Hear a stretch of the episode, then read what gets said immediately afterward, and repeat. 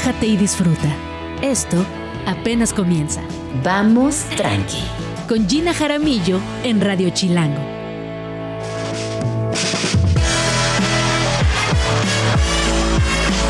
buenos días, bienvenidos a Vamos Tranqui. Son las 11 de la mañana en punto. Mi nombre es Gina Jaramillo y me da muchísimo, muchísimo gusto saludarles donde quiera que se encuentren. Y más gusto me da poder acompañarles de aquí hasta la una de la tarde en este, en este show llamado Vamos Tranqui y que no solamente me, me emociona cada día llegar aquí a la cabina, cada mañana, sino también eh, saber que ustedes están escuchándonos, que nos están compartiendo lo que están haciendo, qué rol están escuchando o qué rola quisieran escuchar. Así que por favor, cuéntenos de qué traen granas el día de hoy, qué les gustaría escuchar, qué les gustaría que pusiéramos. De fondo tenemos unos, unos bolerazos porque, eh, como saben, eh, hace, hace unos, unas horas, o hace unas, estos dos días, este, el lunes, bueno, hace unas horas, sí, apenas el lunes. Este lunes, la UNESCO declaró Patrimonio Cultural Inmaterial de la Humanidad a los boleros de Cuba y México. Y la verdad es que no queríamos que pasaran más días sin hablar de esto en Vamos Tranqui. Eh, a mí personalmente me gustan mucho los boleros. De hecho, hace poco tuve una, una reunión en casa de estas este, como muy eclécticas y como que no sabía qué, qué música poner mientras se armaba como un poco más la, la comida y puse boleros de fondo y salió un temazo de conversación. Gente compartió ideas, que si la abuela, que si la mamá, que si Luis Miguel, eh, que si Alejandro, eh, no, Manzanero, el maestro Manzanero, Armando, Armando Manzanero. Así que creo que es importante también revisar cómo pasó. Bueno, pues resulta que el expediente binacional Bolero, Identidad, Emoción y Poesía, hechas canción, fue presentado en marzo del año 2022 de manera conjunta por la Secretaría de Cultura del Gobierno de México y el Ministerio de Cultura de Cuba ante la Organización Internacional, la cual aprobó en 2003 la Convención para Salvaguardia del Patrimonio Cultural Inmaterial suscrita por ambos países. Ya les van algunos datos y por eso van a decir, claro, es que el bolero siempre ha estado en nuestra cultura, nos ha acompañado casi casi que como soundtrack. Y es que resulta que el bolero nació en Cuba en el año 1883 y se extendió por México y otros países de América Latina con sus letras líricas de amor y desamor principalmente. Eh, incluye básicamente, o bueno, la mayoría de las veces, guitarras, bajos, pianos, alientos y su característico requinto mexicano, que en conjunto con las voces solitarias o en grupo lo enriqueció tanto eh, en su país de origen como en las naciones que lo acogieron como propio, como ya dijimos, el caso de México. Y se ha compartido de generación en generación, obviamente lo cual también ha hecho que escuchar bolero se haya convertido en una práctica cultural, y eso es muy importante, con un fuerte sentido de identidad colectiva en las culturas mexicana y cubana. Así que bueno, cuéntenos, ¿cuál es su bolero favorito? ¿Cuál es su intérprete de boleros eh, predilecta, predilecto? Eh, aquí platicábamos hoy en la mañana que muchas de las personas que trabajamos aquí en la producción de Vamos Tranqui, pues claro, ¿no? Tenemos este, eh, esta idea de los boleros, la memoria, pero hay que reconocerlo que fue con Luis Miguel que nos metimos más de lleno a, los boleros y de alguna manera creo que él también los, los recuperó, los posicionó e hizo que una generación completa se los aprendiera de memoria y, por qué no decirlo, los rescató por completo. Así que bueno, gracias Luis Miguel, que además canta, canta muy bonito. Sobre todo en esa época de bolero se luce. Y bueno, también eh, en otras noticias, ya comentábamos la semana pasada que Bad Bunny había sido nombrado rey del pop eh, por la revista Forbes, lo cual causó todo tipo de discusiones en redes sociales, memes, chistes. Eh, también una gran población lo estuvo defendiendo. Bueno, cuéntenme qué, piensan ustedes. Yo di mi opinión la semana pasada. Pero ahora eh, Taylor Swift fue reconocida como la persona del año por la revista Time y quedó por encima de los otros candidatos como el presidente chino Xi Jinping, la muñeca Barbie o el gurú de la inteligencia artificial Sam Altman. También, bueno, los logros de Taylor Swift ya saben que como artista, eh, como comerciante, como, como, como, como, símbolo pop, ¿no? De una generación completa, una mujer que tiene eh, un sentido de la crítica bastante interesante. Y bueno, decirles que se le compara actualmente con Elvis Presley, Madonna y Michael Jackson en el escenario. Mientras que como compositora se le equipara, hay tanto a gigantes como Bob Dylan, Paul McCartney y Johnny Mitchell. Según Time, híjole, creo que tengo que, que entrarle más a Taylor Swift para poder este híjole, para poder avalar y entender esto que, escribe la revista Time. ¿Ustedes qué piensan? Creo que Taylor Swift, bueno, yo soy muy vieja para Taylor Swift, entonces cuando leo esto me parece eh, interesante, ¿no? Habrá que ver por qué, por qué se, le, se le pone en ese lugar. Me, me gusta, me gusta que sea una mujer, que sea joven, etcétera. Y bueno, su fortuna, escuchen esto, está calculada por encima de los mil millones de dólares. Yo sí tengo que reconocer que esta mujer es una gran empresaria, una líder eh, y que además que tiene un criterio lindo, ¿no? O sea, defiende las causas injustas, este, tiene una, una visión política interesante. O sea, sí entiendo por qué tanta gente se identifica con Taylor Swift. Y bueno, pues ahora es la persona del año según la revista Time. Y también la otra de Time, que me encanta, porque aquí sí, wow. Bueno, también wow Taylor Swift, ¿eh? pero eh, pues Lionel Messi es nombrado el deportista del año. Ha logrado hacer lo que antes parecía imposible, convertir a Estados Unidos en un país de fútbol, dice la revista. Y bueno, el día de su debut en el Inter, en el Inter de Miami, Apple TV sumó, escuchen esto, en solo 24 horas, 11 mil nuevos suscriptores. Ah, no, 110 mil nuevos suscriptores para poder ver la Liga de Fútbol estadounidense. Yo estaba entre esos 110 mil nuevos suscriptores. Y eh, la MLS Season Pass, ¿qué es eso? MLS Season Pass, según los datos de la compañía Antena, algo nunca visto anteriormente. Y bueno, eso también que está que está muy loco porque hasta a través de la televisión se alcanza a vibrar y a sentir. Y es que la asistencia al estado del Inter de Milán ha crecido en un 40, del Inter de Miami, perdón, del Inter de Miami, ha crecido eh, en un 40% desde la llegada de Messi.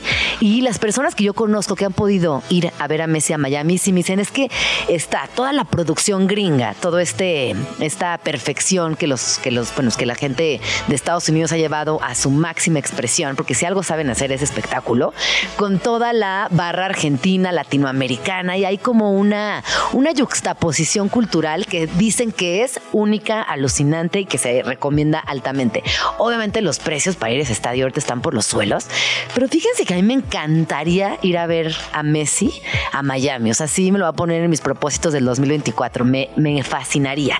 Porque bueno, además yo quiero mucho a Messi y me cae muy bien. Y, y cuando te preguntan, bueno, pero ¿a quién prefieres? Porque siempre te preguntan, ¿no? ¿A Cristiano o a Messi? Pues yo siempre digo, a Messi. ¿Ustedes a quién prefieren? Eh? Si les lanzo esta pregunta. Messi, Messi. Messi, ah, Cristiano, Cristiano. Aquí Dani nos dice que a Cristiano. Y bueno, y ahí entonces em, la media de espectadores actualmente desde que llegó Messi a Miami es de 30 mil personas por partido, aunque ha llegado a sumar el encuentro también eh, hasta 61 mil 124 en un encuentro el pasado octubre. Pues wow, Messi. Y wow, Taylor Swift. Felicidades. Qué chido que tengamos gente haciendo cosas lindas, eh, nuevas formas de espectáculo, tanto en lo deportivo como en lo musical, eh, también atrayendo nuevos públicos, apalancándose de la tecnología y sobre todo entendiendo cómo funciona el mundo el día de hoy. Además, Taylor Swift y Lionel Messi, ambos menores de 40 años, gente muy, muy joven. Qué esperanza para el mundo, ¿no? Pues viva la juventud. Ahora sí el resumen del día. ¿Qué va a pasar hoy en Vamos Tranqui? Tenemos agenda literaria. Vamos a hablar de un libro precioso, un libro infantil que se llama ¿Dónde está arte? Y para hablar de esto se encuentra por aquí Ekaterina Álvarez Romero. Ella es la autora de este libro, historiadora del arte. Y este libro tiene mucho que ver con arte, así que por favor quédense por aquí y escuchen. También hablaremos con Miriam Torres. Ella es fundadora de Florever y platicaremos acerca de las Nochebuenas, la flor por excelencia de la Navidad en México y en la Ciudad de México. También es una lucín, todo lo que sucede se pinta de rojo, duran un montón. Bueno, hoy sabremos todo de las Nochebuenas. También hablaremos de ilustración, porque en esta cabina nos importa mucho. Estamos muy pendientes de todo lo que sucede con la movida de ilustración en México. Y vendrá por aquí Michelle eh, de desde Panián, que nos, nos platicará de su trabajo, de lo que está haciendo, cómo se involucra con la ilustración y desde qué ángulo. Y para cerrar, hablaremos de la otra agenda con Isabel Zapata, perdón, la otra feria con Isabel Zapata, una agenda literaria, es una feria de eh, editoriales independientes que se lleva a cabo este fin de semana. Mandamiento Chilango número 29. La estacionada en la Ciudad de México jamás sale gratis. O te toca parquímetro o lo que gusta es cooperar para el viene viene que es cuate. Aunque pensándolo bien, sí hay una opción gratis. La ponchada de llantas la ponchada de llantas. ¿Les ha pasado? Yo la verdad es que no. Eh, a mí una vez eh, me ha pasado de todo. Me ha pasado araña, me ha pasado pues lo que pasa en la Ciudad de México, ¿no? Que me han volado la verdad autopartes, tengo que decirlo. Tristemente, encontrar tu coche en tabiques. Este, bueno, luego hay unas tarifas de bienes bienes también ya eh, estipuladas muy caras. El otro día fue a cenar a, la condesa y pues 100 pesos. Me pidió el viene viene. Y le dije que me parecía mucho, se enojó y regresé y mi coche estaba rayado. sí, se pone, se pone intenso. Me vi ingenua, me vi muy ingenua, me vi muy, muy ingenua. Pero bueno, ese es un tema del cual hablaremos más adelante. O cuenten ustedes qué experiencias han tenido. Porque luego también hay gente bien chida. Luego hay viene bienes que son ah, increíbles. O sea, espectaculares, espectaculares que están chambeando, que no abusan, que te cuidan, que, que se vuelan tus, tus compas, la verdad. Pero bueno, 11 con 15 minutos. Esa vocecita que acaban de escuchar es Ekaterina Álvarez, que es editora y autora de este libro llamado ¿Dónde está arte? Que Eka y yo nos conocemos por el mundo de los museos y me da mucho, mucho gusto tenerte aquí en la cabina. Eh, nos la pasamos juntas en Guadalajara porque tenemos la fortuna de, publicar eh, el, mismo año y hablar de dónde está arte es, es, como una visión, como que llegó el día de la publicación del libro. Muchísimas felicidades, te quedó preciosísimo este libro que además está ilustrado por María del Mar Hernández y Emilio Ramos. Cuéntanos, por favor, Eka, cómo surgió la idea de, pues, de esta historia que combina arte infancia, surrealismo, eh, un poco también de, todo lo que tú has hecho a lo largo de los años. Llevas mucho rato trabajando en, museos y bueno, pues cuéntanos, cuéntanos de qué va y cuéntanos de ti. Ay, pues muchas gracias por invitarme, Gina, y felicidades también otra vez por el Guardián de los Quesos, que es un cómplice de, Artemio y Ota, los protagonistas de esta historia. Eh, Tigre es un cómplice y, y, bueno, espero que caminemos juntos este, con este par de publicaciones Em, en, las cabezas y, las, y los corazones de los niños. Este libro es una aventura eh, que que se inició, que tuvo su, nacimiento por mi interés. Yo, como bien dices, llevo mucho tiempo en el mundo del arte, primero por los libros y después porque empecé a trabajar en espacios artísticos eh, y en museos. Y bueno, llevo ya muchos años en, el MUAC, en el Museo Universitario de Arte Contemporáneo. Pero bueno, mi contacto eh, y mi relación constante hace más de 20 años con el arte me hizo, bueno, me generó esta inquietud, nos generó esta inquietud porque esta idea la tuve al inicio con con, una gran cómplice y amiga, Cecilia de Tavira, de acercar los niños al arte sin eh, imponerles ningún discurso, sin imponerles ninguna, ninguna, sin, sin, prejuiciarlos, ¿no? Esta relación que no sé si tú, tú debes de tener este recuerdo, tal vez, tal vez lo tienes, de, de que la visita a los museos, ¿no? Eh, la, yo la recuerdo como, como algo que me imponían o que de pronto podía ser muy aburrido hasta que, claro, después de muchas experiencias, eso fue cambiando. Hasta que le agarras la onda. Hasta que le agarras la onda. No, y te fascina. Y hasta que, no, y hasta que realmente encuentres que tú tienes una relación con eso que, visitas en las salas, ¿no? Y eso es lo que yo quise rescatar de esta historia. Además, además de priorizar una historia de aventura. Es, la, historia es una niña que se llama Ota, que, que pierde a su perro, que se llama Artemio, que es, es con quien tiene un juego de buscar el tesoro de huesos. Y ella eh, sale a pasear todos los días por la mañana. Les gusta mucho ir a la esplanada del Museo de Antropología a jugar, a tirarle una carnaza. Sí, sí, sí. Y les encanta, a, Ota le gusta mucho marearse frente a los reguiletes. Eh, y, y ese día se le pierde Artemio Porque eh, está entrando una procesión de perros cholos eh, con un, grupo de conservadores que los están metiendo al Museo de Antropología. Y bueno, ahí empieza esta historia, que es eh, una historia de persecución, de aventura, inspirada pues en, muchas referencias que tengo como un detective en el museo. Yo quería que la historia funcionara por sí misma. Y la historia tiene tres lecturas eh, importantes. La primera es eh, la lectura de, de, la, de la persecución, ¿no? La, ¿no? la, por todos los museos, bueno, no por todos, por una selección de museos de la ciudad, donde lo que yo quería era que las niñas eh, tuvieran una perspectiva de que tenemos, pues hay periodos, ¿no? El periodo prehispánico, el virreinal, al castillo del Chapultepec, luego el periodo de arte moderno y luego arte contemporáneo, ¿no?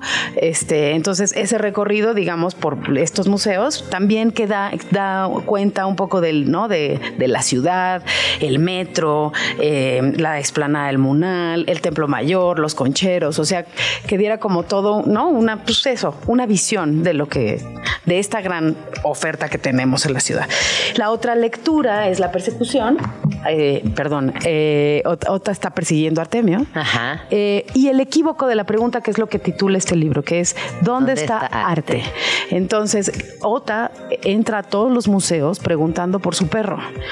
Y lo que me fascina de esto es que cuando pongo en el título ¿Dónde está arte? Arte no es la disciplina, arte es el perro. Es el perro, Artemio. Oye, y también hablemos de las ilustraciones, porque yo creo que uno de los grandes retos de este libro justamente era no solamente conseguir los permisos para poder publicar eh, ciertas obras de arte, sino también hacer una curaduría de cuáles iban a estar presentes en el libro y cuáles no, porque el arte es otro de los grandes personajes. Tú hablaste de Ota y de arte, yo te diría también la ciudad es otro personaje principal y el arte, por supuesto, las obras de arte que están eh, incluidas en esta historia. ¿Cómo fue esta difícil selección, curaduría y cómo también fue el proceso para que se lograra? Pues fue muy complicado, salieron muchas obras de que estaban al principio pensadas, unas porque no tenía, porque también la selección de museos fue muy complicada. Claro, ¿no? Esta ciudad de museos, imagínense. Tuve que sacar museos que me dolió mucho que quedaran fuera, por ejemplo, el Museo Nahuacali, que tiene una colección de cholos preciosa, eh, el Dolores Olmedo, el Museo Tamayo. Me hubiera encantado que formaran parte de esta historia.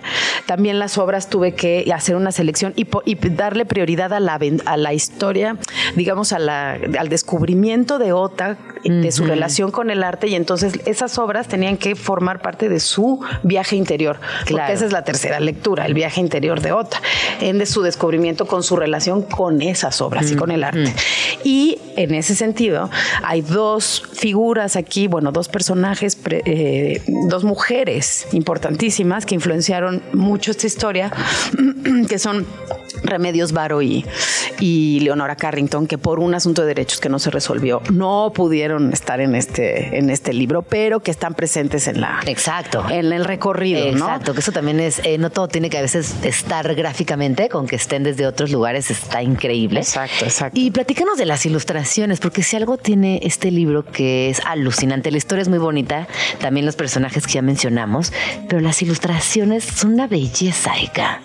sí, son, la verdad es que eh, los, con los ilustradores tuvimos, este, bueno, trabajamos en que lo que queríamos generar era, era, una atmósfera de cada lugar, o sea, cada ilustración está hecha con distintas técnicas, los ilustradores hicieron esa propuesta, María de María Emilio, y todas son estas dobles páginas con imágenes, ¿no? Grandes, eh, que lo que queríamos era eso, que fuera atmosférico más el, ¿no? El, el, este, este, esta suerte de aventura y de recorrido donde Ota de pronto se ve chiquitita, chiquitita, ¿no? O sea, cuando está dentro del metro, de pronto se ve como muy pequeñita, pero es que siempre está envuelta por algo, ¿no? Cuando tiene como su momento de epifanía, ¿no? De reconocimiento, de, de cuando se da cuenta de que la, de, su, de la relación que está empezando a tener con estas obras, ¿no? Y, y que hay un diálogo interior con ella, es en Bellas Artes, ¿no? Frente al vitral de, de los volcanes de Tiffany's. Y también parece como un escenario como que es un imaginario muy onírico, muy de ensoñación, eh, donde, claro, está esta necesidad por encontrar a su perro, pero también hay desesperación, tiene un clímax, una crisis, ¿no?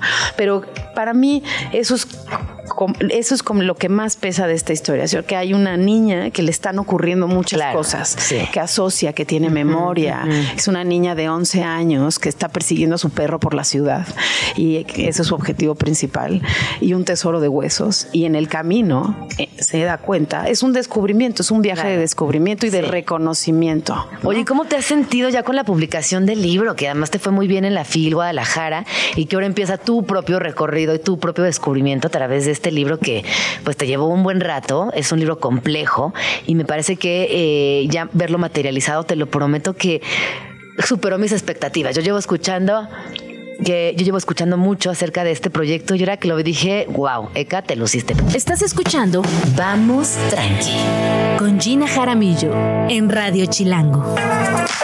11 con 28 minutos, ya estamos aquí de regreso en Vamos Tranqui. Qué emoción hablar de libros y qué emoción extra hablar de libros infantiles y qué emoción extra extra hablar de libros infantiles que tienen que ver con arte. ¿No? Es como, wow, ya, todo junto, me encanta y estamos platicando con Ekaterina Álvarez, ella es autora de ¿Dónde está arte? Que además está ilustrado genialmente por María del Mar Hernández y Emilio Ramos, quienes no solamente le dieron muchísima perspectiva a la historia, le, dotaron una, personalidad gráfica muy fuerte a los personajes, a Ota y también a nuestro queridísimo arte, pero que además, eh, por ejemplo, hay momentos donde pareciera que eh, entramos a las salas de los museos como la misma portada y que es bien complejo, ¿no? Como ver la sala que se ve hasta de atrás y como el cuadro y es increíble. Pero bueno, antes de irnos al corte te preguntaba, eh, ¿qué viene para dónde estarte? Empiezas un camino que pues te va a llevar a muchos lugares. ¿Qué has pensado? ¿Has pensado en hacer un audiolibro, por ejemplo, presentaciones? ¿Qué tienes en mente? Me encantaría un audiolibro, es una gran idea.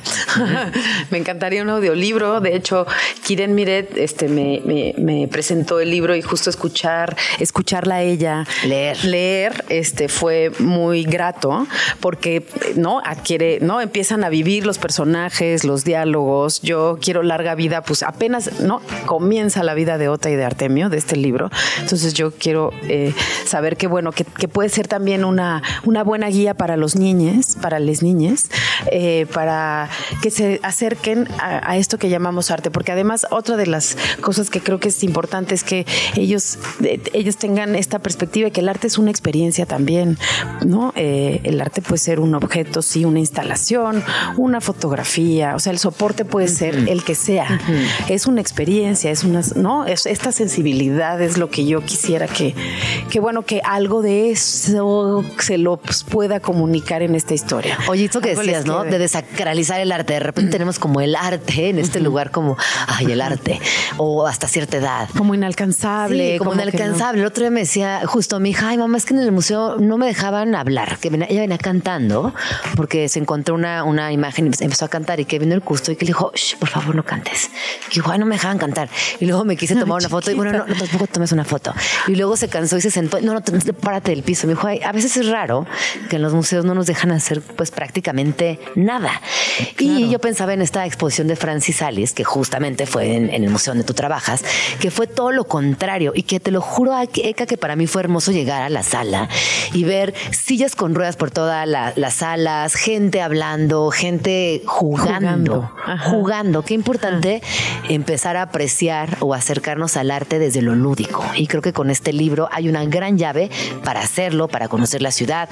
Les voy a repetir, por ejemplo, quiénes están en estas paradas donde aparecen Otto y Arte. Está el Museo Nacional de Antropología, el Jardín Escultórico del Museo de Arte Moderno, del MAM. Está también por ahí el Museo de Arte Moderno, o sea, el museo completo. El Museo Nacional de Historia, Castillo de Chapultepec, el Museo de Arte Popular, el Museo Franz Mayer, el Museo Nacional de Arte, el MUNAL, eh, la sala principal del Palacio de Bellas Artes, también está por ahí el MUAC, obviamente, el Museo Universitario de Arte Contemporáneo, y tenemos un montón eh, de piezas. Cuéntanos de estas obras de arte que aparecen ahí en tu, pues mira, en tu librazo. de estas, esta lista de obras son, bueno, como les decía, tienen que ver, todo tiene que ver con la historia. Arranca justamente con la Coatlicue, que es la, eh, la, la, primera, bueno, primero se topa con el paraguas, que Ota cree que es una nave espacial y que se la van a llevar los extraterrestres. la del museo. la del museo. ¿No? Cuando entra al paraguas. sí, sí. Eh, y luego y luego se topa con, con la Cuatlico y es el primer al primero que le pregunta es a un custodio que si sabe dónde está arte y este señor se explaya y Sí, le empieza a decir, sí. niña, arte, arte es lo más alto del espíritu. Y entonces Ota se empieza a imaginar, dice, ay, pero si se parece a la dragona Siegfried. No, eh, pero si me recuerda, o sea, le recuerda a la, a la dragona Si- Siegfried de sus cuentos y dice que su falda, la falda de la Coatlicue, que es, le- le- ella le dice que es una falda, que es como un gran laberinto, ¿no? Entonces, claro, ella empieza a hacer, a tener estas interpretaciones con cada, cada una de las obras. Otra de las que me gusta mucho es cuando ella, que es la, bueno, que es como la imagen de la portada, ella tiene un encuentro de miradas con, con la fotografía de Álvarez Bravo, de Manuel Álvarez sí. Bravo. Una niña está recargada En el balcón. En el balcón. Eh, pues eso. Pensando, soñando, reflexionando, y Ota, les- ella y Ota tienen un cruce de miradas. Ahí es donde empieza justamente como este viaje de Sí. introspección, ¿no? No, y vemos obras, por ejemplo, de Lourdes eh, Grobet. Grobet, Vimos eh, Gunter Gerso, vemos por ahí también en Aui Olin en una, híjole, en un momento muy estelar de la, de la historia. En fin, creo que van a pasarla muy bien, Rufino Tamayo. La van a pasar espectacular, van a disfrutar mucho esto y creo que van a poder entrarle al arte desde otro lugar. Eka, ¿dónde podemos seguirte? Me pueden seguir en, eh, en mi Instagram, ¿no? caterina.ar. Y este también, bueno, eh, trabajo en el MUAC, ¿no? También eh, los invito a, a que conozcan también este, eh, ese museo que sí está interesado por las infancias, Sí. ¿no? Y acaba de justamente, también acabamos de publicar otra, una, una publicación hecha por infancia, se llama Tomar el Museo. Que está precioso, por aquí lo tengo, ayer lo platicaba Sí, y sí, aquí lo traigo en mi bolsa. Y muy importante, tienes presentación en puerta, ¿no? El 16. Tengo presentación en puerta el 16 contigo. Eh, Tenemos tenemos presentación. presentación en puerta, presentación en puerta. una posada literaria eh, y eh, vamos a, a, mm, bueno, lo presentamos ese el 16, ¿no? Los presentamos Sí, a las sí. niñas. Yo les ¿no? decía en la mañana, también Santa ya tiene dónde está arte, el guardián de los quesos, ya, ya nos lo pidió, ya lo tiene. Claro. Si lo quieren pedir, Claro. hagan su cartita. Por favor. Por favor. Hagan la carta a Santa Claus. Sí. Pues ahí está. Muchísimas gracias, Seca, por venir y regresa pronto a Vamos Tranqui. Gracias a ustedes y, y los invito a, a conocer dónde está arte y también tomar el museo y otros espacios de, de- del MUAC y UNICEF. En la Ciudad de México. ¿Parece? Págueme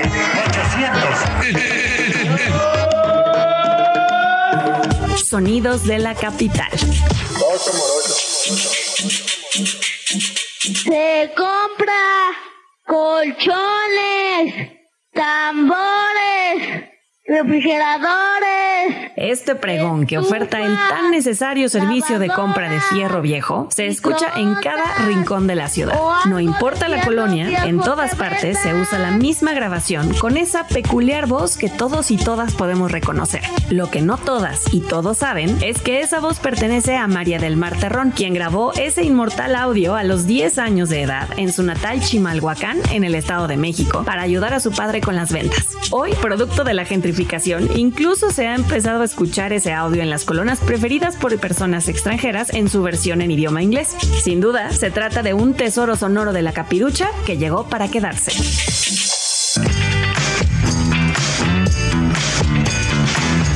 Con 40 minutos. A mí sí me gusta mucho el, lo que sucede con el fierro viejo. Hay dos que me gustan mucho: fierro viejo y panadero con el pan. Creo que son mis favoritos. Panadero con el pan. me encanta, güey, panadero con el pan. Bueno, hablemos acerca de Nochebuenas. Y para hablar de este tema fundamental, me acompaña el día de hoy Miriam Torres. Ella es florista con más de 11 años de experiencia. Es creadora de Florever MX, un estudio que se encuentra dentro del cine Tonalá y se dedica al arte con flores y plantas. Es mi vecinaza de Orión. Somos Así es. vecinazas, somos vecinazas y además amigasas De muchos y de años. muchos años. Y yo he visto eh, como todo tu, toda tu trayectoria, tu, tu inspiración, tu paso por las flores y también concretamente cómo esta ciudad es de flores. Bienvenida, Miri. Hola, gracias Gina por invitarme a hablar de mi trabajo. A ver, cuéntanos, ¿qué onda con las Nochebuenas, Miri? No, sabes que primero cuéntanos de Florever. Pues bueno, Florever es un estudio eh, que está dentro del cine Tonalá, que bueno, es increíble porque se hace una sinergia máxima con todo lo que sucede en ese espacio, que para mí es uno de los espacios más chidos que hay en México. eh, respecto al cine y bueno, está allá adentro. Nosotros nos dedicamos, yo e Ile, mi compañera de trabajo, nos dedicamos al trabajo de arte con flores y plantas, Mm. ¿no? Ya sea bodas, un evento, Sí, sí, sí. hacemos todos los días envíos eh, de diferentes maneras, somos medio cupido porque para pedir perdón, para Y decir te enteras de todo. De todo. De todo te enteras. Sí. Tienes que guardar millones de secretos. Sí, porque somos nosotras quienes escribimos los mensajes que van eh, en cada uno de los arreglos, que también es parte de la magia de esto. Sí, claro. ¿Y cómo, cómo eh, decidiste irte por ese camino de las flores o qué fue lo que te marcó para dedicarte por completo y abrir una empresa de flores? Pues primero que mi mamá tenía un amor por las plantas muy loco, lo sigue teniendo, les hablaba y tal, y pues de ahí empezó mi inspiración. Yo siempre iba cortando por la calle que la florecita, la ramita, ta, ta, ta, y los ponía en mi cuarto y, y me encantaba. Todo el tema de botánica me, me apasiona mucho, entonces pues por ahí empezó. Después, bueno, he trabajado en muchas cosas relacionadas al arte, pero siempre en el inter de una u otra trabajo hacía esto con las flores. Entonces un día decidí que ya, me cuesta mucho trabajo tener jefes. Entonces Claro. quería crear Claro. Mi propio proyecto Sí, resistencia desde las flores. y mi camino de vida. Y tu Sí. camino de vida. Oye, cuéntanos cómo es tu día a día. ¿De dónde sacas las flores? ¿Cómo, cómo, a qué hora te paras? Yo siempre digo que yo me despierto a las seis y yo cuando me conecto tú ya estás online. Entonces cuéntanos cómo, cómo va tu día a día. ¿Cuánto te duran las flores? Eh, ¿Vas a Jamaica? Cuéntanos poco a poco. Pues bueno, eh, sí, las flores las compramos muy temprano porque tienen que estar frescas para que la- el arreglo dure más, ¿no? O, o la boda o el evento, o la, la, la. Algunas veces sí tomamos precauciones y vamos por ellas antes, como un día antes, no mucho, dependiendo qué tipo de flores sea el que vamos a utilizar. Pero sí, se hace, las compras se hacen súper temprano para enviar los arreglos frescos a las casas o a los diferentes lugares que no les piden. Y no sé, como por ahí de las 11, 12 tratamos de que ya estén los envíos especiales, ¿no? Los, estos de amor o perdón o dependiendo, lo que sea. Lo que sea. ¿Y cómo, cómo es el ecosistema dentro de Jamaica? ¿Tienes a tus marchantes? ¿Tienes personas a las que les encarga las flores con anticipación? En el caso de las bodas, que me imagino que es una producción muchísimo más ardua. ¿Y quiénes son tus floristas? ¿Dónde los conociste? ¿Cómo los vas entrenando? ¿Cómo te entrenaste a ti misma? Bueno, eso es increíble lo que sucede en el mercado de Jamaica, porque hay gente como la señora Gloria, que justo escribimos una nota sobre ella para una revista francesa y se volvió wow. Esta es una señora que tiene 77 años, lleva, pues no sé cuánto dedicándose al cultivo de flores y plantas, y aparte es una herencia familiar. Entonces, muchas veces eh, la gente que trabaja ahí es una herencia familiar. Como un legado familiar. Un qué lindo. legado de porque yo- años. como que yo hablaba del entrenamiento desde la disciplina de aprender la técnica, porque ojos, en esta técnica para hacer buenos arreglos, si no, no está la diferencia. Miri, quien está aquí conmigo el día de hoy, es florista, pero es autora. O sea, hay, hay una, una autoría en cada arreglo, no es una. Sí. O sea, hay técnica, inspiración, hay un proceso creativo. Y eso también sucede con, con toda la gente con la que trabajas en Jamaica. Pero claro, además de el, el- el- el perfeccionamiento de la técnica, está la inspiración creativa y esto que acabas de decir que es el legado familiar. El legado, que es un poco por lo cual yo empecé mi propio proyecto, porque es como algo que quisiera regalarle, no sé, a mis hijos, a mis nietos o Claro, qué bonito. a quien sea Sí. mi familia, ¿no? Sí. Con quien conforme mi, mi familia. Eh, entonces, pues sí, te digo, lo que sucede ahí es increíble porque es gente que baja en la madrugada con sus cortes que tienen en sus propios sembradíos, en sus casas. Muchos están en Texcoco, en Villa Guerrero, eh, a las afueras de la Ciudad de México, la mayoría. A la, a- a- la señora Gloria, por ejemplo, vive como en Toluca, en un lugar súper frío, entonces tiene cierto tipo de flores que son flores libres de pesticidas aparte y la magia de esto es que pues no pierden los aromas las flores, ¿no? Que es una de las particularidades más cabronas de las flores. Por supuesto. Ajá. Oye, ahorita en diciembre eh, nos invaden las Nochebuenas. Dejamos al Cempasúchil pasar y ahora vienen las Nochebuenas. Y ahora vienen las Nochebuenas. Ya están, ya, ya hay fiebre de Nochebuena, Reforma se inundó de color rojo. ¿Cómo, ¿Cómo es el cuidado de las Nochebuenas? Porque además duran un montón las Nochebuenas. Sí, Sí, pues es que la- lo que cambia ahí es, es la flor, pero la planta se queda. Entonces la flor, pues bueno, llega en diciembre, pero tú las puedes tener todo el año y las puedes estar cuidando.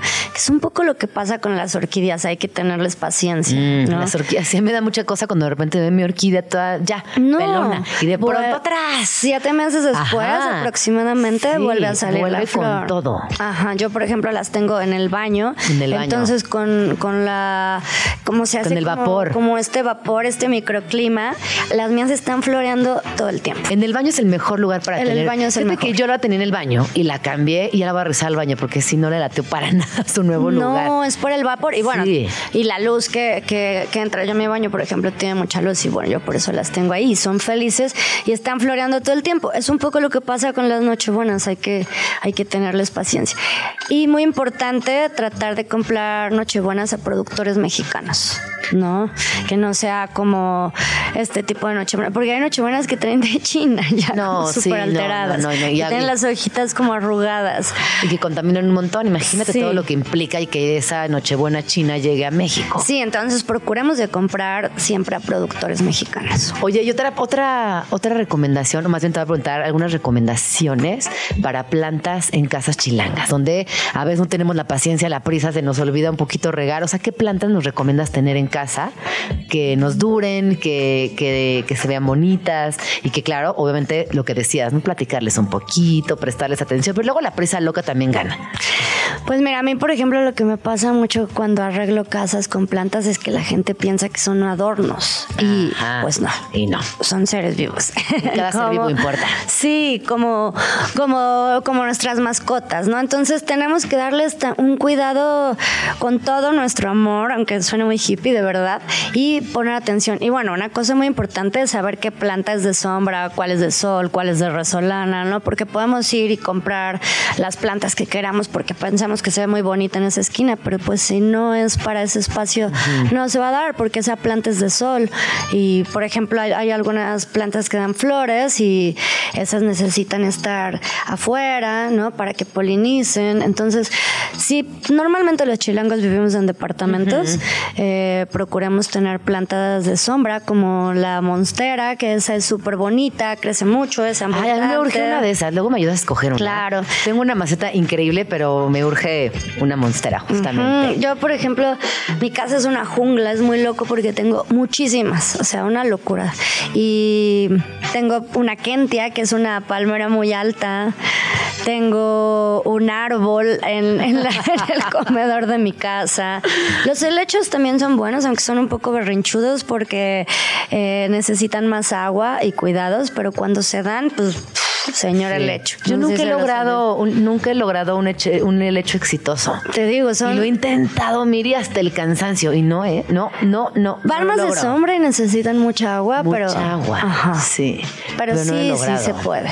Sí, será uno de mis propósitos del 2024. Los teléfonos, por Ay, ejemplo, que se van enredando por todos lados. A mucha gente no le gustan, a otros sí bastante, pero eso sí, los guías tienen como, o sea, en mi baño ya pasó algo bien loco, tienen como unas uñitas y se van agarrando por todas las paredes y, la- y las cubren por completo. Qué bonito lo de las uñitas. Sí. Oye, como yo de repente me encanta las sobre todo cuando era niña, que te quedas observando así una hojita de cualquier planta y luego descubres que tienen pelitos y que en esos pelitos se les atoran como unos polvitos que, bueno, luego te enteras que es parte de toda la reproducción de la planta misma, pero si las observan por un momento son preciosas, ¿no? Y, y son alucinantes e infinitas. Claro, es que pues en, el- en la observación está el conocimiento, que es lo que te digo del cuidado de las plantas. Si no las observas, si no, si no te das cuenta de, su proceso de crecimiento y las tienes ahí como un adorno, pensando que se ve muy bonita con tu sala carísima, pues no, Pues se no. va a morir. No, no es suficiente. No es Fíjense que no son adornos, hay que cuidarlas mucho, hay que platicarles.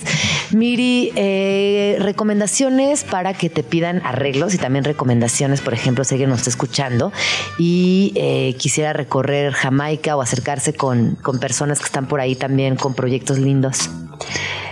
Eh, pues para recorrer Jamaica, yo digo que uno de los días más padres es los viernes, que está la señora Gloria, que de verdad es una mujer muy especial. Y bueno, fijarnos siempre como en los productores mexicanos, que son estos señores que están, la mayoría están en los pasillos con sus camiones, ¿no? Que es, vienen de todos estos lugares que mencioné anteriormente. Como... Ah, porque hay locales y pasillos, ¿no? Ajá. Y bueno, creo que los viernes es un buen lugar para ir. Ahora se ha vuelto un punto turístico pero impresionante. Pero siempre, ¿no? Yo tengo la idea de que siempre ha sido bien turístico. No, yo lo he visto, la verdad. Ajá, en estos últimos 11 años, créanme. En estos últimos 11 años lo he visto crecer demasiado este tema, como ya gringos tomándose fotos y siendo felices ahí. Pero claro, es un lugar muy Claro, colorido. Sí, no, es que es alucinante. Y ese las lugar. cosas que ves todo el tiempo, o sea, hay diferentes cuadros así como hay un punto donde entra la luz abajo de la escalera impresionante. Cuando es la época de tulipanes, pues se, se ilumina todo eso. Ahorita está lleno de nochebuenas. En Día de Muertos, wow. Guau, en Día de O sea, Muertos, guau. Vienen fotógrafos de todo el mundo a tomar fotos ahí. Porque más llegan los camiones y los camiones y los camiones y vemos los cempasúchiles como si fueran olas del mar. y la gama de colores se vuelve Sí. una locura. Y bueno, Sí. también en la central de Abastos, que es el primer punto a donde llega toda la ciudad, por ejemplo, ahí para un fotógrafo ir en la madrugada Es me una parece alucin. una experiencia Sí. alucinante. Pero fíjate que, la- que eh, la central de Abastos, a mí lo que me sucede es que sí es una ciudad sota, o sea, sí es como inabarcable. Y Jamaica tiene un formato más amigable, más contenido, que sí te permite disfrutarlo desde otro lugar. ¿No? Sí, es mucho más amigable, puede ser, pero es más chiquito, más. Lo que pasa es que no sé. en la central de Abastos llegan absolutamente todas Sí. y de ahí se, se distribuyen a, a diferentes partes de la ciudad. Entonces, no sé, ahí el, el tono de en la madrugada es cuando llegan y muchas veces es cuando, cuando hay algo muy grande, vamos ahí.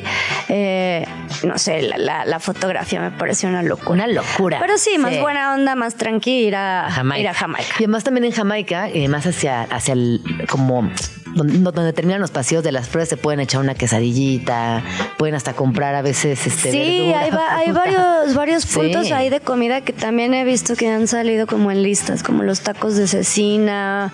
Hay unos de eh, chorizo verde famosísimos que la gente va hasta allá y se los los come. Sí, sí, bueno, la parte de los elotes es loquísima porque hay mil pastel, esquites, el elote, el, el helado, el pie, o sea, eso también, también es, es impresionante.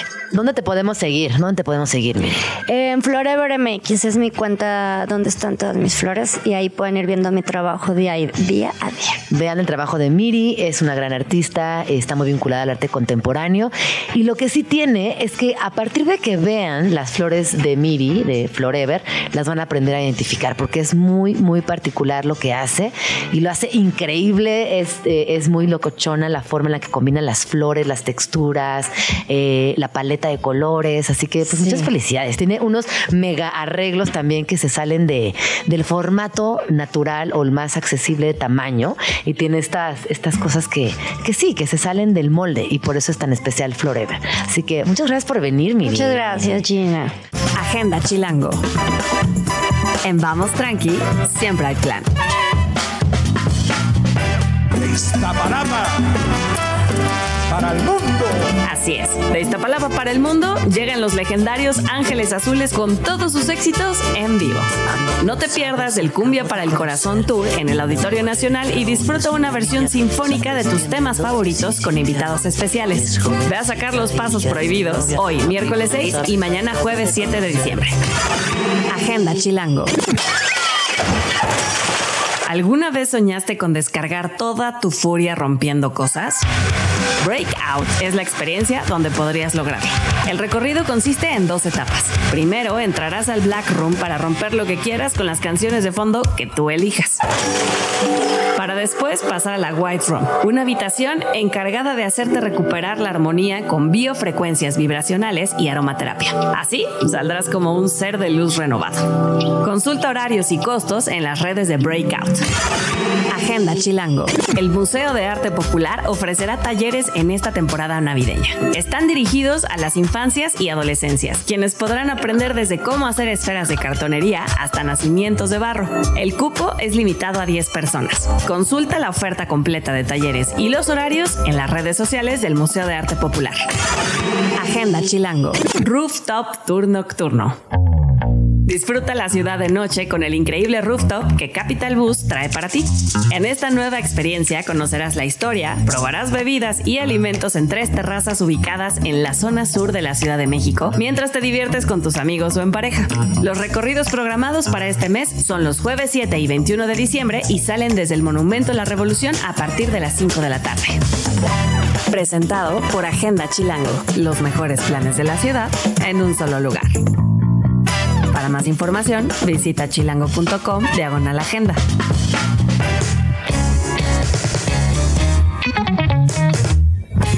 Seguimos aquí en Vamos Tranqui. Vamos a entrar a un tema que me encanta y me emociona y tiene que ver con creatividad, tiene que ver puntualmente con ilustración, pero también el desdoblamiento de ilustración, porque puede ser hacia libros, puede ser hacia tatuajes, puede ser hacia murales, graffiti, puede ser un montón de cosas. Y la ilustración eh, ha cobrado o se ha posicionado como una disciplina artística fundamental, no solamente desde redes sociales, sino lo podemos ver ahora, por ejemplo, en el Chopo, con esta exposición gigantesca de ilustración, con todas las ferias de ilustración que hay en la Ciudad de México y con todo lo que, lo que genera también a nivel de comunicación. Así que bueno, me da mucho, mucho, mucho gusto recibir aquí en la cabina de Vamos Tranqui a Michelle Ders de Panian. ¿Lo dije bien? Sí. Uh, ella es ilustradora y tatuadora mexicana. Además, al igual que yo, es amante de los gatos, experta en temas de ansiedad antipatriarcal y cuidadora de plantas. Actualmente es colaboradora de el medio independiente Malvestida y eh, obviamente todo lo que tiene en su trabajo tiene mucha popularidad, pero además tiene un tinte político, lo cual me fascina, me encanta. Bienvenida, ¿cómo estás? Gracias, gracias Gina. Pues estoy, estoy muy emocionada, nunca había estado en la radio en vivo, jeje. Eh, Hay una disculpa de antemano, Eh, pero muy bien, contenta y pues aquí pariendo chayotes para cerrar el año, pero muy bien. Oye, pero viene un año increíble. Hoy en la mañana tuvimos una, una sesión astrológica y vienen cosas muy chidas para el 24. Ahorita te las cuento al rato. Increíble. Oye, a ver, platiquemos un poco de la ilustración antipatriarcal, que es un término que de entrada es alucinante y que nos expliques un poquito de qué va también para poderlo adoptar. Pues bueno, yo eh, aborrezco el patriarcado. Ay, sí. Creo que em, lo peor que nos pudo haber pasado como seres humanos es el capitalismo y el patriarcado. Y Que van de la mano. Que van de la mano, sí. Es sumamente patriarcal el capitalismo y pues yo... em, Creo que cuando me, me empezó a explotar la tacha del feminismo puntualmente, em, pues yo dije, wow, o sea, ya no hay vuelta atrás, ya no hay de otra. Y la verdad es que no tengo muchos talentos, no sé hacer muchas cosas, ni me interesan. Siempre supe que quería ilustrar. Y mm, cuando llegué a vivir aquí a la ciudad, eh, ¿De dónde eres? soy de Los Cabos, Baja California. Ay, qué lindo. Sí, y mm, pues no tenía idea, uno, de que se podía vivir de la ilustración y dos, que podía comunicar todos estos temas políticos que me están eh, reventando en ese momento. Entonces, pues yo siento que como la mayoría de mi generación, pues me fui acercando a través de las redes sociales y descubriendo que había muchas morras que lo estaban haciendo y que estaban rompiéndola y dije, wow, yo quiero estar ahí. Em, creo que la ilustración sirve como un medio mucho más eh, amigable para comunicar temas delicados. Sí. Em, a mí me pasó, o sea, como que al principio no entendía muy bien de qué iba todo, todo esto y pues claro que es como ir en contra de la norma y de lo establecido. Claro. Entonces, pues con los dibujos puede, uno puede comunicar más fácil su punto y pues así, así empecé yo a, a consumir este tipo de contenido y yo no sé con qué valor, pero pues dije, lo voy a hacer, lo voy a intentar y lo voy a hacer. Que justo Em, ahorita estoy abriendo tu Instagram y invito a las personas que nos están escuchando, si tienen un teléfono a la mano, que hagan lo mismo para ir acompañando también esta conversación y entender tu trabajo. Que, bueno, tienes un, un trazo muy particular, también una paleta de colores que eh, muy luminosa, ¿no? En- entre colores pastel, mucho rosa, mucho lila. eh, también tienes mucha, muchas texturas en tu ilustración de repente vemos personajes que tienen tatuajitos, pero tienen un short de florecitas, unas bolitas. O sea, es decir, hay mucha textura en estas ilustraciones. Y me gustaría que nos contaras de esta pequeña introducción que nos diste a que llegaste a medios como Malvestida y empezar a publicar en otros espacios. ¿Qué pasó? ¿Cómo, cómo fue ese, ese gran salto que también te, te puso dentro de la escena de ilustradoras nacionales y, por qué no decirlo, en todo el territorio? Pues muy bien, yo creo que justo a la par de que iba yo explorando mi voz, o sea, mi voz política, porque realmente yo no creía que podía o como que nunca me sentí lo suficientemente capaz de decir, oigan, yo creo esto y quiero que todos lo escuchen. Entonces, a la par de que iba como explorando la ilustración, me di cuenta de que habían personas que les interesaba consumir o bueno, saber o leer o, o escuchar lo que yo estaba diciendo. Y mm, pues yo llegué a la ciudad a, a trabajar en una empresa que mm, pues era mucho washing, la verdad. Eh, me rompieron el corazón porque pues me di cuenta de que muy chido su feminismo, pero pues solo importaba cuando había que medir los KPIs. Y ahí en esa empresa, que era liderada por mujeres, pero también sumamente patriarcal, me tocó la buena fortuna eh, de conocer a, a Ale Gareda y a Malvestida. Y así fue como yo me empecé a meter como la humedad, la verdad. O sea, yo sin experiencia, sin nada, preguntando cómo podía yo colaborar con estos medios, acercándome directamente a la, a la gente que los estaba llevando. Y entonces, pues poco a poco, pues me iban jalando a, a ilustrar, o sea, siempre hay una una demanda de voces nuevas. Sí. Y eso me pareció muy, muy cabrón, que esos temas que eran tabúes, ahora hay medios que los quieren retomar y exponenciar y echarles luz y pues hablar de todas esas cosas. Y así fue como yo empecé a aparecer en medios y también cómo fue morfando y pues sí cambiando como toda mi visión del del feminismo, que fue mi primer acercamiento, hasta darme cuenta de, de también los, los defectos que tenía este movimiento, como todos los movimientos. como todos los movimientos sociales. Sí. Y de ahí pues dije, ok, tengo que buscar mi propio camino. Ajá. Y así fue como llegué a a considerarme antipatriarcal Ajá. y a sacar como todo esto que estaba teniendo en mi cabeza y a la par pues empezaron a haber más personas y medios que se interesaron en mi trabajo. Oye, cuando hablas también de lo que tiene que ver con la ansiedad, ansiedarx, La ansiedad. eh, que tú por aquí dices, bueno, que has, has, eh, ilustrado mucho al respecto, es un tema que has analizado. Cuéntanos un poquito cuál es, cuál es ese trabajo que has desarrollado en torno a algo que yo creo que en esta sociedad postmoderna a la mayoría de las personas nos atrapa. Llegamos ahí a lo, a lo más oscuro porque la ansiedad es, es muy compleja. Sí, bueno, cuando al principio en, en esa, pequeño vía, esa pequeña bio mía que dices que soy experta en temas de ansiedad, yo así, de, "Ay, ¿en serio? Ah. Em, creo que pues hablo desde mi propia experiencia, que es pues tener depresión crónica y ansiedad generalizada que pues está cabrón no tener, ¿no? En este, en este sistema y en esta sociedad. Pero también es muy bueno reconocerlo y hablarlo, Sí. porque hasta hace muy poco tiempo eran temas que no se tocaban Sí. y que eran tabú y que eran secreto y que preferíamos mantenerlos siempre abajo del tapete. Sí, siento que mostrarse vulnerable antes no estaba permitido y ahora, o sea, la verdad es que creo que la vulnerabilidad es el nuevo sexo. O sea, la- las personas buscan identificarse con los contenidos que consumen. Entonces me di cuenta de que pues hay un buen de bandita que, que sufre de ansiedad y que ni siquiera sabe, ¿no? O sea, como que tienen el estómago hecho nudo y el ano apretado todo el tiempo y no saben qué, cómo se llama eso y pues es la ansiedad. Es la ansiedad. ¿Y qué haces en el día a día o cuando platicas de estos temas con colegas tuyas o con amigas? Si alguien nos está escuchando y siente como que la ansiedad no les deja, ¿qué les dirías? Eh, yo les diría que pues su ansiedad no es no, las- no les define, tú no eres tu ansiedad.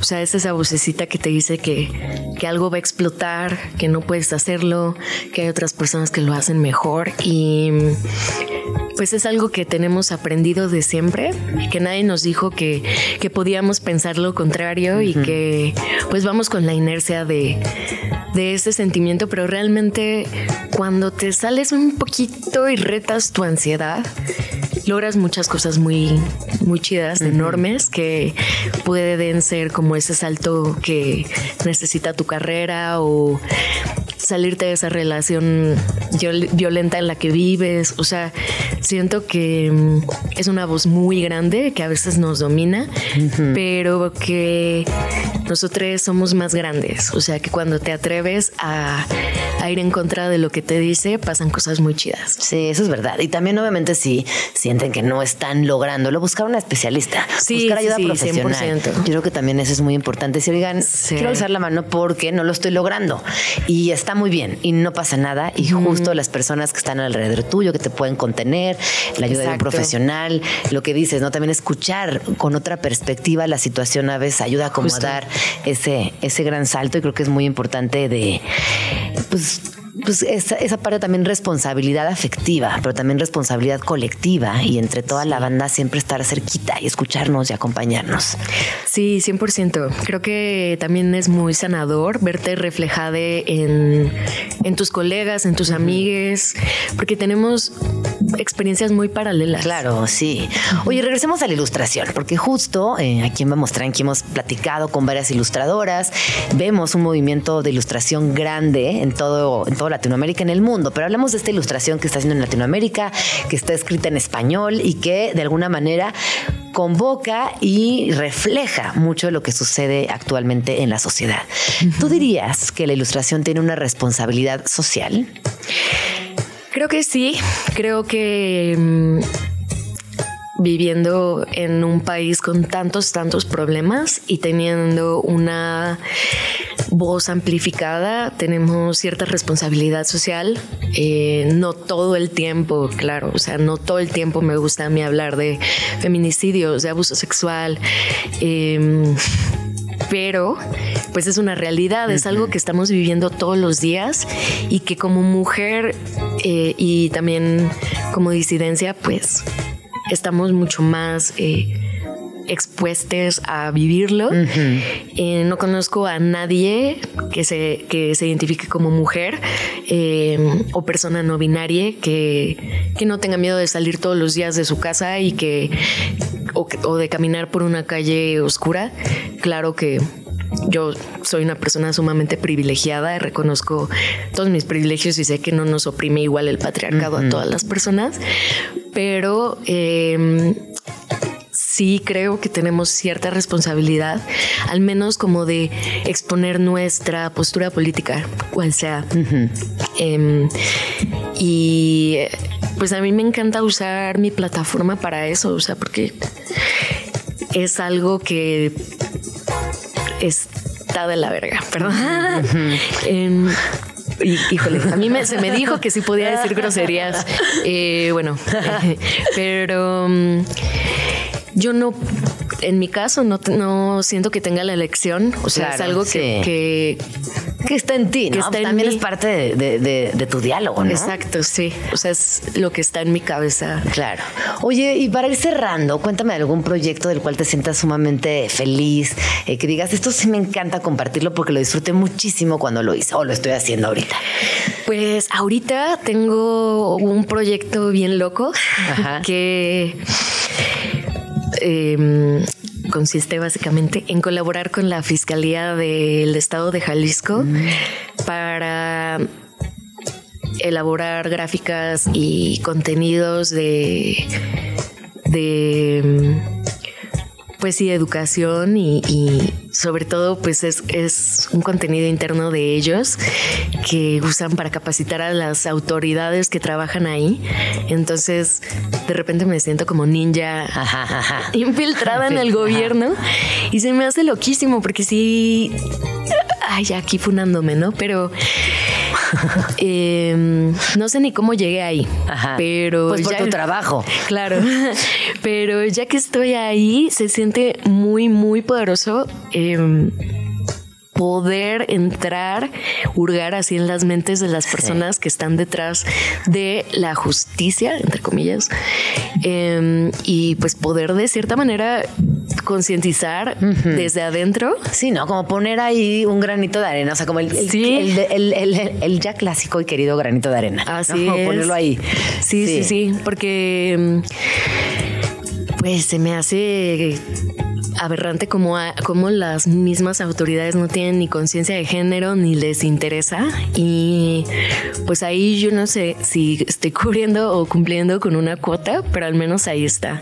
No, yo creo que también poco a poco eh, tendremos que ir incidiendo en, en otras disciplinas, en otros espacios públicos, privados, empresariales y que todo el día todo suma. Y lo más importante es regresar siempre a estos temas, no dejarlos. Y cada vez que veamos que algo está fuera de contexto, compartir información. O sea, la información es poder. Y muchas personas a veces actúan también desde la ignorancia, actuamos desde la ignorancia. Entonces yo creo que decir, oye, pues no me enojo contigo, aquí te comparto esta info, chécalo, esta, esta ilustración, léela. Ya nos tenemos que ir, pero por favor dime de qué color es tu gato. Mi gatita es gris, gris atigrada. Qué linda. ¿Y se llama? Se llama Ivana, cumple nueve años. Porque aparece también por ahí, en tu Instagram, ya la vi. Así que, qué lindo. miau, Pues muchísimas gracias. ¿Dónde podemos seguirte? Me pueden seguir como arroba de en Instagram em, y pues ahí les agradeceré, ¿verdad? Eh, ahí nos vemos. Y también estoy en TikTok, aunque no sé, me siento muy vieja para subir. No, pero ¿cuántos años tienes? Tengo 31, pero neta me meto y ah, no, no entiendo. más chiquita. ¿Sí? no, 31. No, pues sí, ya estás, sí estás en edad de TikTok. Mega, estás en edad de TikTok. Eres muy. pues ahí también nos vemos. Bueno, ahí nos vemos en TikTok. ¿Cómo? Arroba Panean también. Pues ahí está. Y eh, les voy a decir su apellido: Ders de Panian. Así la van a encontrar. Muchísimas gracias, muchísimas gracias. Gracias a ti, Gina. Estás escuchando Vamos Tranqui con Gina Jaramillo en Radio Chilango. Son las 12 con 22 minutos y estamos por entrar al último bloque del día de hoy. Y les recuerdo que estamos completamente en vivo en Radio Chilango en el 105.3 de su FM, que nos pueden escribir en arroba Jean Jaramillo, arroba Radio. Les leemos, les queremos, les escuchamos, les complacemos las rolas que quieran escuchar y nada, comuníquense con nosotros. Este fin de semana se lleva a cabo la otra feria, que es un proyecto que busca compartir con lectores y lectoras y, todas las personas el amor por los libros y participan más de 40 editoriales independientes de seis estados del país y dos proyectos internacionales. ¿Por qué es importante voltear a ver a otras editoriales, a, proyectos independientes, a proyectos eh, más chiquitos que a veces no pueden participar en las grandes ferias? Porque justamente es otra división de literatura, es mucha innovación, vamos a poder encontrar temas muy actuales, eh, vamos también a poder encontrar y conocer a escritores y escritoras que van iniciando su carrera y otras personas que también están muy consolidadas. La otra feria es un proyectazo y está conmigo en la línea Isabel Ah, vamos primero al corte, perdón, perdón, perdón, me equivoqué. Vamos rapidísimo al corte y de regreso vamos a hablar con Isabel Zapata. Ella es eh, autora de los libros Las noches son así, Alberca vacía, una, eh, una ballena es un país y varios títulos más, porque ella es parte fundamental de este proyecto y nos va a dar todos, todos los detalles y nos va a hacer la invitación para estar ahí este sábado 9 de diciembre.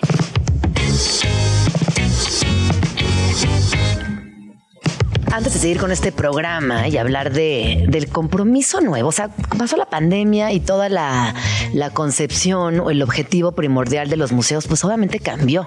Al no estar las personas visitando las salas, al no tener un programa público presencial, la conversación global en torno a las infancias y los museos y el público en general empezó a cambiar muchísimo. Y les quiero platicar de este proyecto que hacen el MUAC junto con UNICEF, que involucra directamente a las infancias y al Comité de Niñez MUAC.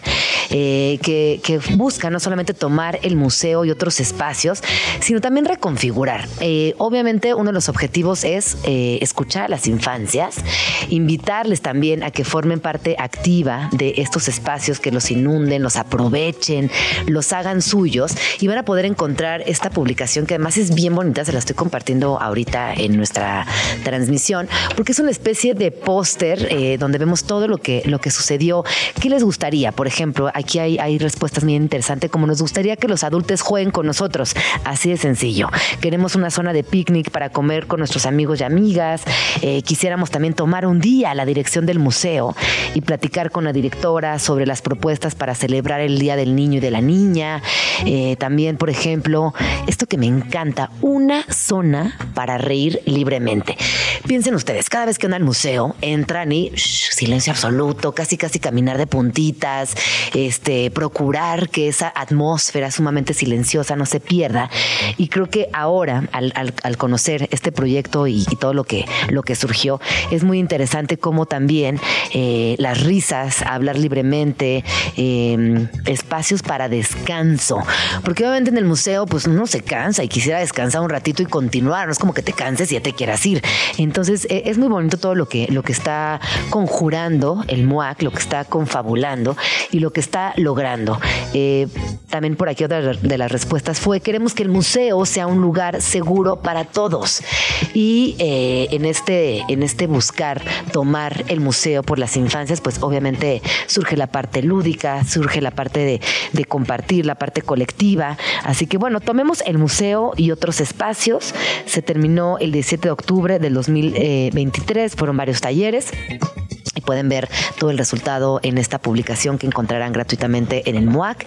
Y repito, fue en colaboración con UNICEF. Me encanta, qué emocionante. Ojalá, ojalá se, sigan haciendo este tipo de, actividades y, y, repito, escuchar más a las infancias y también recordar que jugar es un derecho y que puede aplicarse en todos los espacios. Spots chilangos. Rincones de la ciudad. Este spot es uno de los óvalos más famosos de la Ciudad de México. Punto de reunión para parejitas, amistades y manifestantes. Sitio emblemático donde convergen comunidades LGBT, cisgénero, otakus, Hare Krishnas, darketos y por supuesto, emos y punks.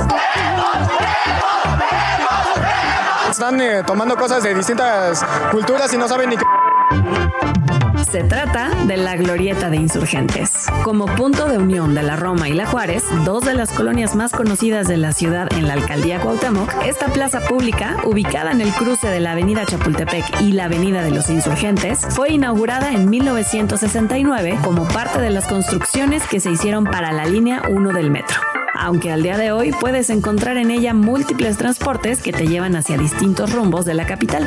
Fue en los años 70 cuando esta rotonda adoptó su papel central como punto de reunión de jóvenes y tomó muy poco tiempo que toda la zona se llenara de cafeterías, restaurantes, bares y negocios diversos.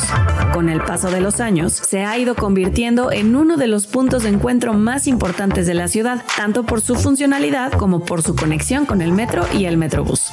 Sin duda, es uno de los lugares favoritos de chilangos y chilangas.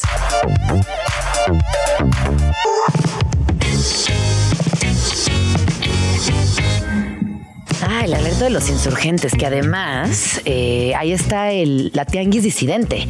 Ahora encontrarán de lunes a viernes y creo que también los fines de semana eh, la tianguis disidente, este proyecto que es muy interesante. Van a encontrar arte, ropa, eh, intercambio también de artículos y sobre todo pues una, una gran cantidad de personas que se reúnen ahí para generar diálogos en torno a las disidencias. Cuando vayan o crucen ahí por, la glorieta de los insurgentes, échenle un ojito a la Tianguis Disidente. Todos los días, sí, de 11 a 9 de la noche, ahí está la Tianguis Disidente y ahora que, que viene Navidad, de alguno que otro compromiso, bueno, pues ahí también pueden encontrar algo lindo para llevar. ¿Qué va a pasar este fin de semana? Bueno, ya les conté de la otra feria, de este evento que no solamente nos sirve para compartir eh, nuestro amor por la literatura, sino también para encontrar muchas, muchas joyitas que vale la pena explorar. Para hablar de la otra feria, me acompaña en la línea Isabel Zapata. Ella es escritora, es editora, es mamá, es gestora cultural y eh, nos va a platicar de este proyecto que a mí me emociona mucho. ¿Cómo estás, Isa? Hola Gina, muy bien, gracias. ¿Tú? Pues muy bien, muy feliz de hablar contigo y que nos compartas todo lo que sucederá este sábado 9 de diciembre, ahí en Doctor Eraso número 132, 172 en Laguna, eh, lo que sucederá en la otra feria. Sí, pues tenemos esta feria de editoriales independientes. Es un espacio que busca como decías, tanto compartir este amor por los libros, pero también eh, poder intercambiar eh, como impresiones entre editores, ¿no? La idea es que los stands los van a estar atendiendo los editores de cada, vaya, de cada casa editorial, y entonces es como un contacto muy directo con las personas que hacen los libros, ¿no? O sea, no es como cualquier librería o como cualquier feria que em, es un poco más distante, y aquí es algo mucho más directo. Oye, platícanos quiénes van a participar, compártenos algunos nombres, por favor. Mira, somos más de 43 editoriales. Em, creo que iban 43 hace unos días, creo que son 45 en total. Estamos, bueno, nosotros en Almadía, digo, perdón, en, Antílope, Almadía, eh, Alias, em, Eh, Moledro, tengo aquí la lista, son tantas.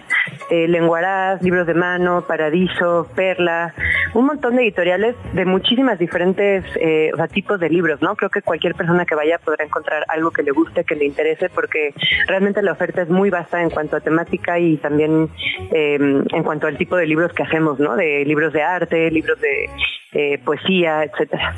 Oye Isabel, tú desde Ediciones Antílope, que además tienen un lema que es precioso, es, cito, hacemos libros que nos gustaría leer, han consolidado un catálogo que abarca narrativa, crónica, poesía, ensayo, pero sobre todo han logrado un equipo de trabajo que se traduce en libros muy bonitos. Y cuando hablamos de editoriales independientes, también hablamos del valor estético y gráfico de estos objetos que para mí son más allá que libros ¿Qué piensas de esto? Sí, claro, como que creo que nuestra idea un poco desde el comité eh, que está organizando la otra feria es también poner un valor en toda la cadena del libro, ¿no? A veces cuando somos personas que leemos y que nos llegan libros a las manos, igual los disfrutamos mucho, pero a veces se nos va de, la mente como la cantidad de personas que hay involucradas en que un libro eh, llegue a ser un libro, ¿no? Tanto, no nada más quien lo escribe, sino quien lo edita, quien lo diseña, eh, quien lo distribuye, como que hay una cadena bien larga y estos eventos tienen como también ese objetivo de visibilizar el trabajo de toda la de todas las personas involucradas en hacerlos y también en hacer, como dices, libros que no nada más su contenido valga la pena, sino también que están hechos con muchísimo amor para que sean objetos eh, pues bonitos, ¿no? Y que tengan una propuesta estética y también política, ¿no? Siempre estas ferias, por eso también de ahí el nombre, ¿no? La otra feria, ferias que están como fuera del circuito, em, no sé, como del gran circuito de ferias en México, que también obviamente es muy bonito, pero esta oferta es un poco pues editoriales que, que batallamos un poco más en cuanto a eh, pues toda la, cadena de libro que hay y que no siempre eh, no sé como tú sabes no siempre es lo más fácil eh, el trabajo más fácil y más em, ¿cómo decirlo?, fluido del mundo. No, esto que acabas de decir es súper importante porque el ecosistema de los libros es muy amplio.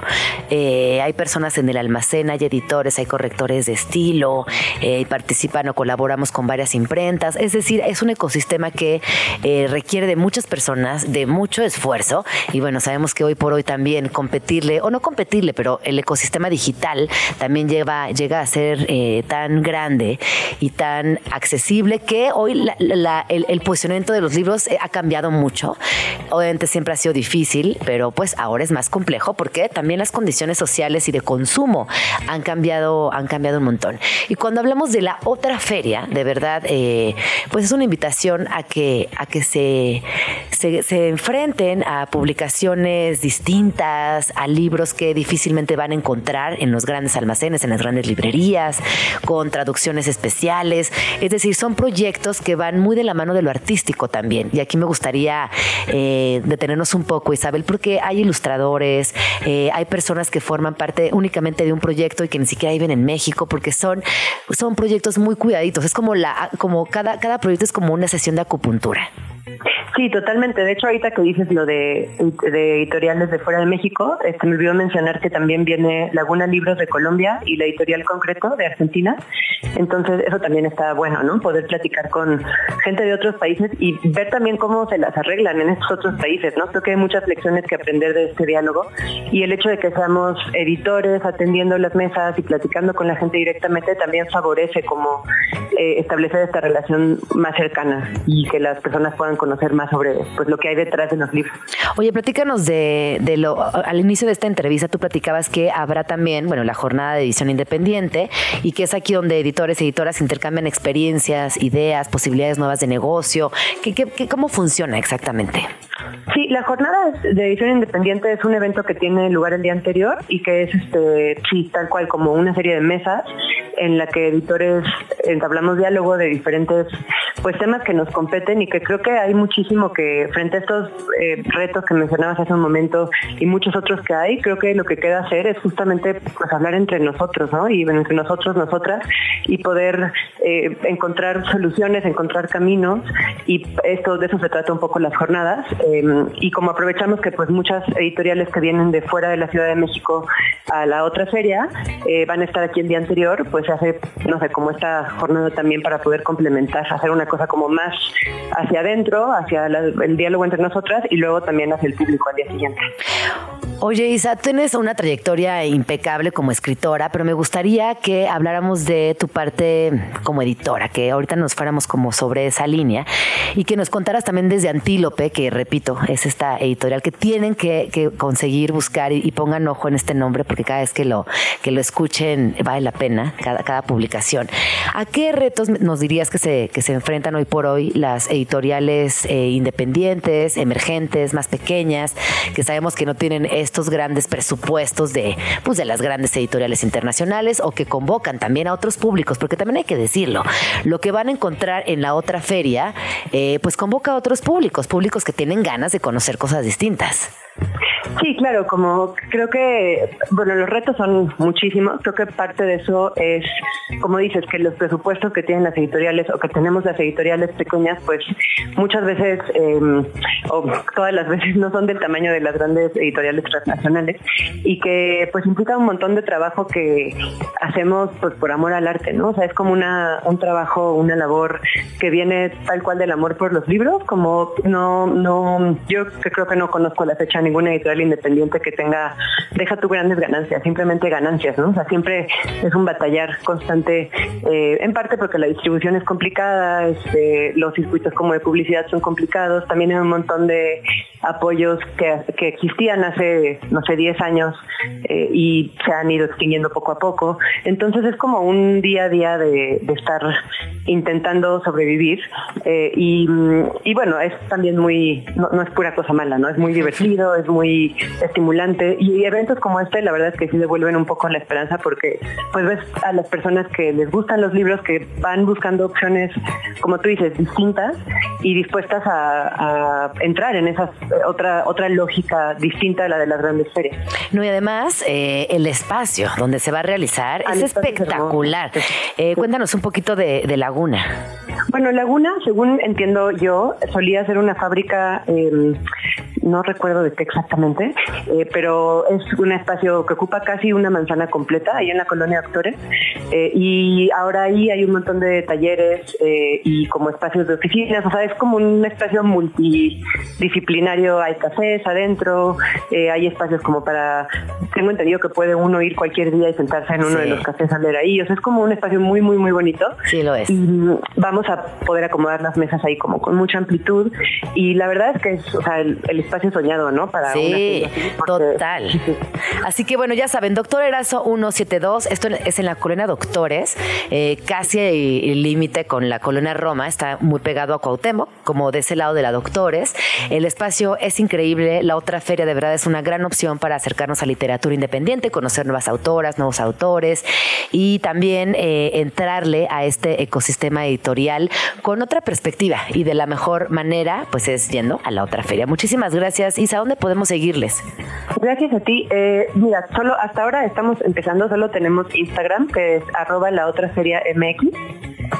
Eh, pero bueno, ahí vamos a estar como alimentando ese, ese Instagram y vamos a estar todo el día de 11 a 7 de la, de 11 de la mañana a 7 de la tarde, entonces no hay pretexto ahí como hay una amplia Sí. amplio horario para poder ir. Y ojo, es para todas las edades, pueden ir con niñes, la van a pasar muy bien, van a disfrutar, van a conocer, además de eh, la, la otra feria, otros proyectos artísticos y qué mejor manera de ir cerrando el año, perfilándonos con más acercamiento a las artes en general. Muchísimas gracias y te mando un abrazo enorme. Igualmente, muchas gracias. Cuídate mucho. Escríbenos en Twitter o Twitter o X o X o como le quieras llamar. Arroba Jim Jaramillo y arroba chilango.com. Uso el hashtag Vamos Tranqui. haciendo lo que más me gusta. Cuando pienso en esa frase, siempre pienso, híjole, hay tantas cosas que me gusta hacer. Cuéntenos en arroba Jim Jaramillo, arroba chilango, ¿qué es hacer lo que más te gusta? ¿No? Como a mí pienso, lo que más me gusta sin duda es venir a trabajar. Me encanta llegar a la cabina de Vamos Tranqui y estar aquí. Y hacer radio, sin duda, es hacer lo que más me gusta. Me gusta mucho bailar, eh, me gusta mucho estar con mis amigas del alma. Ubican esa categoría, amigas del alma, que son como, híjole, las más top. Estar con mis amigas del alma, me fascina, con mi familia. Yo creo que esta canción está linda porque te invita a hacer lo que más te gusta. Entonces, miren, si son las 12 con 50, quiere decir que tienen todavía todo el resto del día para pensar en qué es hacer lo que más les gusta, como nos dicen los babasónicos, y hacerlo, ¿no? Hacerlo el día de hoy, hacer lo que más les gusta el día de hoy. Por aquí nos dicen comer, por aquí nos dicen comer helado, por aquí nos dicen estar en la casa, escuchar música. ¿Qué es lo que más te gusta hacer, Daf? A ti, Alex, ¿qué es lo que más te gusta hacer? Dormir. Ay, dormir es muy rico. A mí también me gusta mucho dormir. Cantar. ¿Y cantas bonito, Daf? No importa, lo importante es que te gusta. A ver, canta, canta. A mí me encanta, me, me gusta. Sí, cantar es muy bonito. Yo canto mal, pero me gusta cantar. Sí, hagamos lo que más nos gusta. A Tato caminar. Y caminas rápido, seguro sí. Ta, ta, ta. Ah, no. Te encanta, te encanta como agarrar. O sea, como que sales y dices, voy a caminar, ahí vengo. Y te vas a dar un rol. A ti, Dani, ¿qué es lo que más te gusta hacer? ser ¿No sabes? Ándale, y me hace así, y me hace así el cuernito de la chela. me hace el cuernito de la chela, pegarle al vaso. Es que sí, sí, sí, sí te entiendo. Así. sí, sí está padre, sí está padre. Pero bueno, hagan todo lo que más les gusta, como dice la canción, haciendo lo que más me gusta y haciendo lo que más me gusta. Me voy a despedir de ustedes el día de hoy, esperando que tengan un día chido, que la pasen bonito, que eh, nos escuchen el día de mañana en punto de las 11 y que también eh, nos vayan compartiendo qué les gustaría escuchar el día de mañana, el día de pasado mañana, para ir haciendo también esta playlist colaborativa de Vamos Tranqui que les estamos compartiendo en Spotify, para que cuando no, no sepan qué escuchar, pues pongan así la playlist de Vamos Tranqui y escuchen todas las rolas que hemos puesto aquí desde hace tres meses que estamos al aire. ¡Wow! Tres meses. Nos vamos, pásenla bonito, hagan lo que más les gusta. Hasta mañana. ¡Mua! Un beso.